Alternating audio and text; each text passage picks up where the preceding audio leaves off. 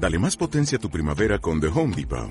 Obtén una potencia similar a la de la gasolina para podar, recortar y soplar con el sistema OnePlus de 18 voltios de Ryobi desde solo 89 dólares. Potencia para podar un tercio de un acre con una carga.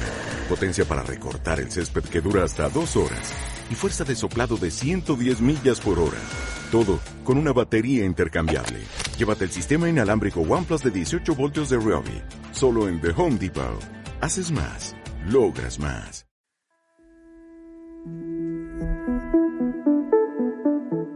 El COVID-19 no solo ha puesto en tensión nuestro sistema sanitario, sino que también ha venido a cuestionar el modelo tradicional del trabajo presencial.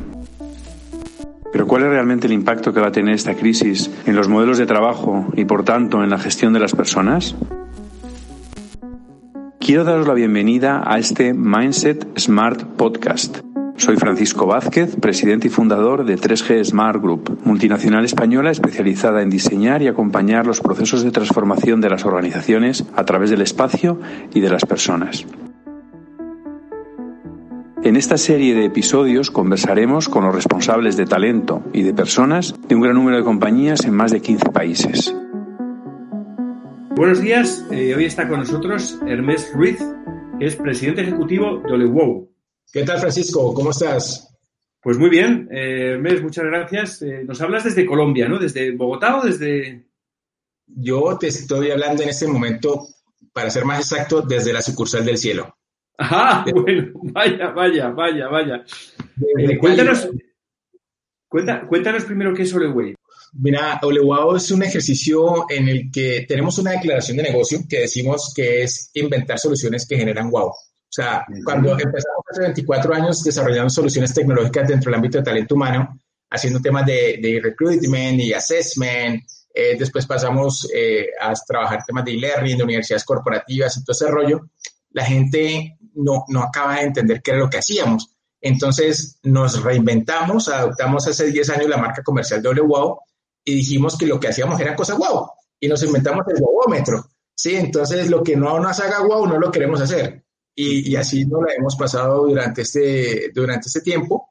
Más recientemente trabajando temas de inteligencia artificial aplicada a talento humano, temas de innovación y conceptualización digital. Y, bueno, como decimos, nos pagan por divertirnos. Qué bonito, qué bonito. No, y siempre, pero siempre conectados al área de capital humano, talento humano, ¿no? Siempre conectados a las personas, ¿no? Más o menos, ¿no? Sí, eh, obviamente con el paso del tiempo han, nos ha pasado los, los yaques, que no sé si los conoces allí, sí, Sí, sí, los yaques, sí. Los yaques, ya que estamos aquí, hazme tal cosa, hazme tal otra. Y, hubo un momento del tiempo en que nos perdimos en, el camino y, y, después dijimos, no, no, no, no, o sea, nosotros no somos ni una agencia de publicidad ni nada, vamos a volvernos a lo que sabemos que es este tema de, de facilitar las cosas para elevar, ayudar a las organizaciones a elevar la productividad, la rentabilidad y la sensualidad.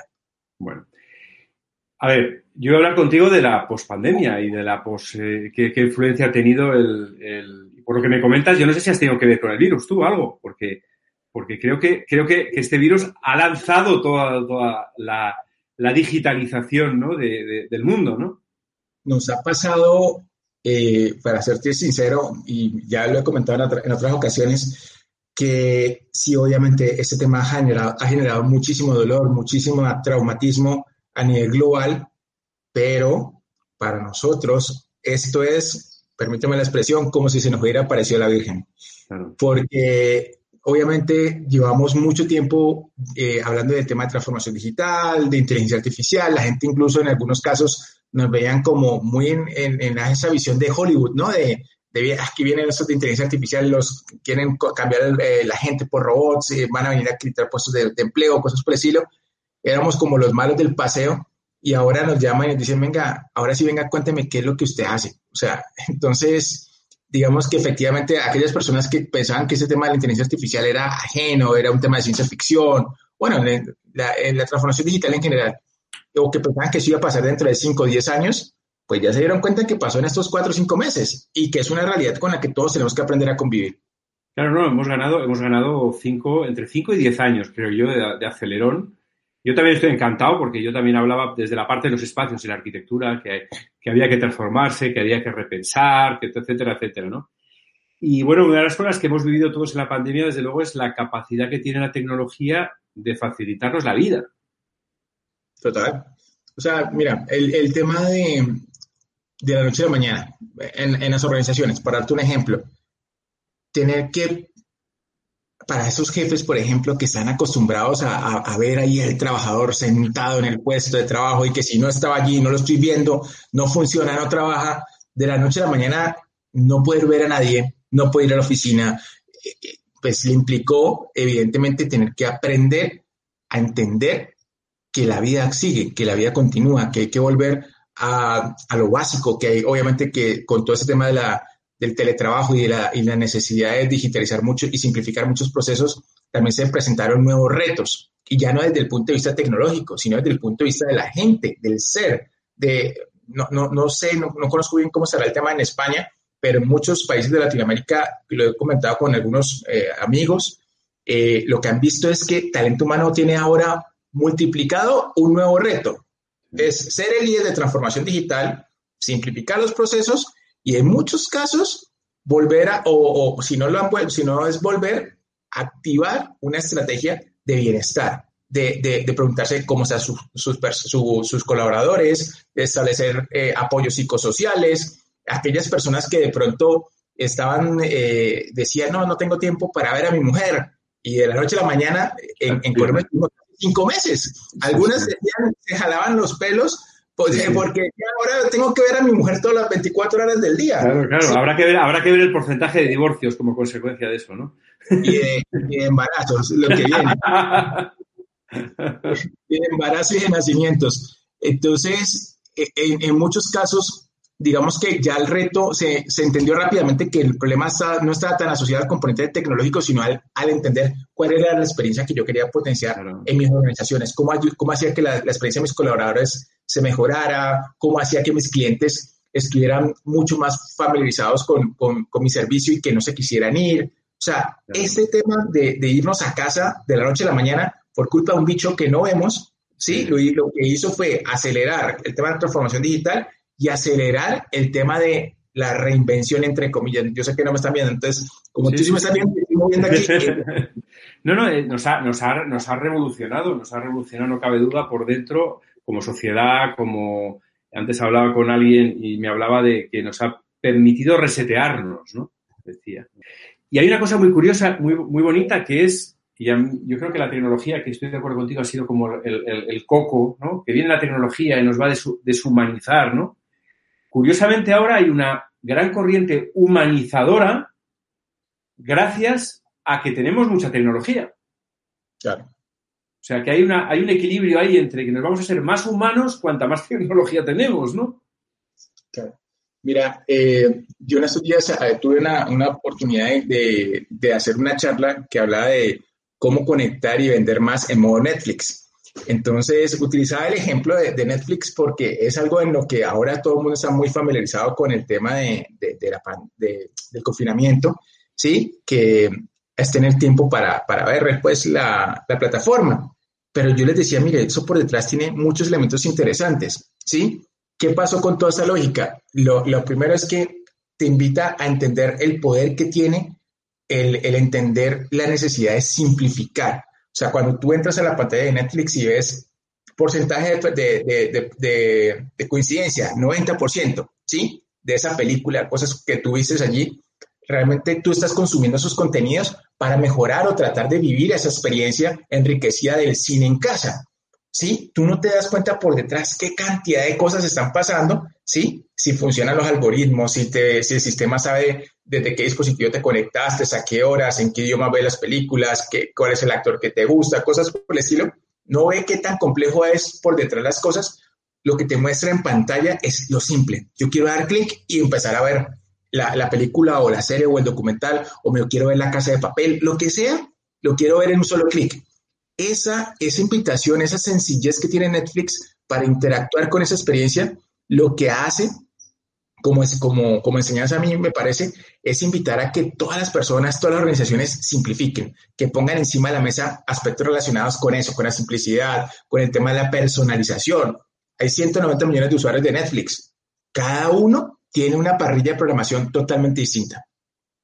Ese nivel de personalización es brutal para enganchar a las personas, para hacer que la, la, gente quiera saber más y consumir más de ese producto en particular. Y esa misma lógica llevada a las organizaciones, por detrás, por ejemplo, el nivel de personalización con los colaboradores. No es lo mismo que yo tenga a, a las personas trabajando en, en, en, un entorno más o menos controlado en las oficinas o en las, o en las fábricas o cosas por el estilo, a tenerlos distribuidos cada uno en su casa Sí, en muchos casos, me imagino que, que, allí en España también habrá sucedido la misma situación que, que, en otros lados, y es que en muchos casos, por ejemplo, ya no solamente es el que en, aquellas familias donde de pronto el esposo y la esposa conviven, sino el esposo, la esposa, el hijo, la hija, eh, el mismo ambiente que los ha preparado, donde a lo mejor tienen un, un espacio muy pequeño para compartir, a lo mejor había uno o dos ordenadores dispuestos, pero no tres o cuatro. O sea, ese tipo de cosas, ese tipo de retos lo que hace es que talento humano tenga que incluso personalizar y entender las necesidades de cada una de las personas que están allí detrás. Claro, y ahora además el, gran reto de talento humano ahora mismo, que es el, definir este modelo de, trabajo flexible, ¿no? que tiene que tener en cuenta cómo es la compañía, la cultura, las distintas áreas, que tiene que tener en cuenta a, cada individuo como persona, ¿no? como, como independiente, digamos, ¿no? Como, pues claro, todo esto que le facilite la, la personalización de los modelos, ¿no? A través de la tecnología, pues va a ser absolutamente relevante, ¿no? Es, es así de claro. O sea, es imposible, por ejemplo, eh, organizaciones, yo me acuerdo, yo estuve viviendo 10 años en, en España y trabajé obviamente con, con clientes, eh, bueno, uno de ellos un, del sector financiero, tenía nueve mil y pico de, de, empleados en esa época y hacían procesos de formación más o menos personalizada, pero cuando decía más o menos personalizada era voy a mandar a, capacitación a 400, 500 personas en un bloque. Y eso era lo más personalizado que puedan llegar en ese momento. Hoy tienes que hacer el nivel de, de, hacer una experiencia formativa interactiva uno a uno, teniendo en cuenta variables relacionadas con el tiempo, con cuánto se conectó, si está desde su casa, no está de su casa, si es madre de hogar, o, o sea, madre cabeza de familia, o sea, algunas otras consideraciones que en el día a día, en otras ocasiones, antes de todo este tema de pandemia, seguramente muchas organizaciones, sobre todo en España, eh, pues no se tenían en cuenta. Quizás en Latinoamérica estamos más acostumbrados en las empresas a tener esa, esa interacción con esa gestión de bienestar liderada desde la, desde la empresa, no tanto desde el, desde el Estado ¿sí? o el gobierno, sino desde las empresas. Quizás acá, a este otro lado del charco, estábamos más familiarizados, pero seguramente en España tienen unos retos bien interesantes de talento humano en ese componente humano. Sí, yo creo que la, que, la tecnología lo demuestra que, que, realmente nos puede hacer más simple nuestras vidas, ¿no? Y volver a lo básico y, y, la oportunidad es ahora. O sea, el COVID lo que hizo revolucionarlo todo y darnos esa oportunidad ahora, ¿no? Sí, total. ¿Crees que, las, ¿Y crees que, la, que ha sido suficiente golpe y que ya se ha enterado todo el mundo o todavía hay que seguir empujando? No, hombre, yo, yo, yo creo que el golpe nos afectó no, no a uno ni a, ni a dos, a, todos los que estamos encima. Y global, este, y en todo el mundo, además. y el que no aprendió la lección y el que no entendió la importancia de volver a lo básico, de, de, de también de, de respetar la importancia del equilibrio y no aprovechar positivamente, en este caso, la tecnología a nuestro favor, el día de mañana no va a sobrevivir. O sea, imagínate, ahora ustedes están viviendo un tema de, de recrudecimiento nuevamente de, de, tema de contagios, ¿sí? Nosotros acá todavía no lo estamos viviendo, pero lo viviremos, ¿sí? Y el que no se preparó y el que no entendió la situación, si, si aguantó los primeros dos, tres meses, pues difícilmente va a aguantar nueve, diez meses más con, con clientes golpeados, con empresas que en, en, en bancarrota, con, con personas que si yo soy una, una, isla y a lo mejor soy una empresa súper fuerte, tengo el, el super músculo financiero y puedo sobrevivir, genial. Pero lo más posible es que mis clientes, mis consumidores, seguramente no van a estar en condiciones de consumir mis productos o mis servicios y a la larga yo también me voy a afectar. Este es un tema que todos tenemos que entender que nos impactó.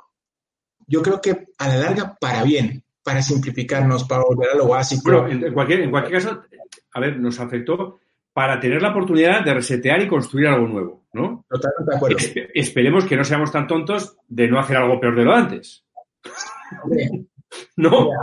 A mí lo, único que realmente he hecho en falta, y, yo creo que seguramente muchas otras personas, es el tema de no poder viajar, es el tema de no podernos desplazar a, ver otros sitios. En mi caso, por ejemplo, me encantaría volver a, España en algún momento. Bajar del cielo, ¿no? Bajar del cielo ir de la sucursal del cielo a, pasearme a, al Salvador Donostiarra y comer allí el super jamón, o sea, o ir a la Rambla de Barcelona, o sea, ese tipo de cosas quizás es lo que yo más he hecho en falta, sin embargo, vuelvo y reitero, y para, no, y para no dar mucha, mucha vuelta, yo francamente pienso que sí, que aprendimos la lección, que hay que ser muy, uh, la expresión, muy tonto para no darse cuenta de que no somos eh, ajenos a lo que pueda pasar al otro lado del mundo. O sea, que estamos muy conectados, que cualquier cosa nos afecta y que lo que debemos hacer de, de este proceso de resetear es aprender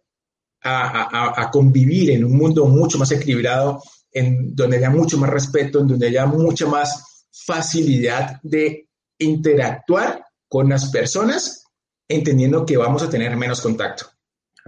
Y a ver, durante esta pandemia me interesa mucho el, tocar el tema de la tecnología contigo y que nos des algunas directrices. Lógicamente, hemos hecho expertos en Zoom, expertos en Teams, expertos en Hangouts, en todas esas herramientas de comunicación como la que estamos usando ahora, ¿no? Eh, pero claro, cuando hablas de tecnología en serio, de mejorar, de simplificar los procesos, de simplificarnos la vida en el área de capital humano, hablas de inteligencia artificial, hablas tal, que cosas que tú has comentado antes, que, muchos, eh, muchas personas lo veían como aquello muy lejano, ¿no? Eh, para la gente, digamos, de talento humano, directores de talento humano que nos están escuchando, es, vale, sí, de acuerdo, me lo creo lo de la tecnología, me lo creo que me está diciendo el mes. ¿Por dónde empiezo? Fácil. Hay que comerse el elefante por pedacitos. Lo primero. Porque aparece, de primeras te estarás conmigo que es un elefante. Sí, obvio. O sea, y, ahí, empieza la gente, no, es que no tengo el presupuesto, no, es que no, esto, esto es eh, para los de tecnología, o sea, es para otras personas, menos para la gente de talento humano, o menos para el de marketing, o menos para, o sea, parece que fuera un tema de terceros. Y francamente yo pienso que hay, hay que abordar la, la, la estrategia en cuatro pasos. Lo primero es la gente hay que, hay que hacer dos cosas, creo yo, en ese, en ese componente. Uno es el trabajar en el desarrollo de las habilidades del siglo XXI, que tiene que ver con, con, con enseñar a la gente, aunque no creas, es increíble, pero hay que enseñarles a la gente a acceder a la información, a acceder a fuentes confiables, a poder sintetizar, a poder e, evaluar cuáles son las hipótesis con las que yo estoy trabajando, a poder crear y a poder compartir. Son seis, siete grandes habilidades del siglo XXI que son fundamentales en este, en este, en este comienzo. Lo primero es eso, el paso 1A, el 1B, definitivamente es fomentar una cultura de innovación, una cultura de resultados. En este, en este caso en particular, y ahí sí creo que pasa lo mismo en España que en, que en Latinoamérica, hay que perderle el miedo al fracaso, hay que perderle miedo al tema de que en las organizaciones no, no, no hago X o Y cosas porque me despiden de pronto en España porque tienen el paro, pues no les pasa nada, pero en Latinoamérica ese, ese tema hay mucho temor y entonces hay mucho miedo y mucha, mucha, eh, ah, mucha adversión al tema de, de, probar cosas nuevas, probar cosas distintas. Y en este caso, yo creo que con lo que estamos viviendo, la cultura de innovación es fundamental para salir adelante. El tema de estar diciendo, bueno, vamos, si vamos a fallar, fallemos rápido aprendamos y seguimos para adelante. No empezamos desde cero, empezamos con la experiencia de esto no funcionó, vamos por acá. Y esa cultura de innovación, esa cultura de resultados es fundamental. ¿Por qué es importante eso como paso número uno? Porque le vamos a dar paso al número dos, que tiene que ver con la experiencia. Cualquier proyecto que se vaya a implementar va a impactar como mínimo la experiencia del colaborador, la experiencia del cliente, la experiencia del ciudadano y la experiencia de la corporación. Entonces, cuando tú te focalizas primero en identificar cuál es la experiencia que tú quieres potenciar, el tercer componente, que es ahí sí, donde aparece la tecnología, va a ser muy sencillo. ¿Por qué? Porque aquellas organizaciones que crean que el tema de transformación digital es salir al mercado a comprar el super software o el super hardware o cosas por el estilo, van a perder el dinero, van a perder la inversión. Es muy posible es muy posible que cuando yo identifique la experiencia, como ya tengo gente entrenada, dispuesta, eh, o, donde se fomenta la innovación, la gente va a estar dispuesta a decir, vamos a mejorar esta experiencia y voy a invitar a que obtengan batallas tempranas. ¿Sí? Perdón, victorias tempranas. En donde... Ya tienes, ya, tienes claro, ya tienes claro un sentido y un propósito, ¿no? Claro, obvio. Y en ese, en ese ejercicio, entonces, yo puede ser que el componente de la tecnología aparezca y diga, ¿sabes qué? No necesito invertir en, en, la super solución. A lo mejor en ese momento no necesito invertir en, en Watson de IBM o no necesito invertir en, las, en, la super plataforma, sino que lo puedo hacer con soluciones gratuitas, con soluciones que están disponibles en, Internet. Hay plataformas, eh, por ejemplo, para temas de, de, análisis de, temas de tendencias, con temas de Machine Learning, como eh, Kibana, como el, que es de Elasticsearch o como H2O.ai, ¿sí? Que están ahí disponibles y están gratuitas y te permiten hacer un montón de posibilidades de análisis bien interesantes para que tú, desde talento humano, desde marketing, desde ventas, de donde quieras hacerlo, puedas tomar decisiones basadas en datos, con tendencias y cosas por el estilo, ¿sí? Em, aquellas empresas que tienen eh, Office de, de Microsoft, pues si ya lo tienen licenciado, tienen pago ya Power BI, o sea, no tienen que pagar otras cosas.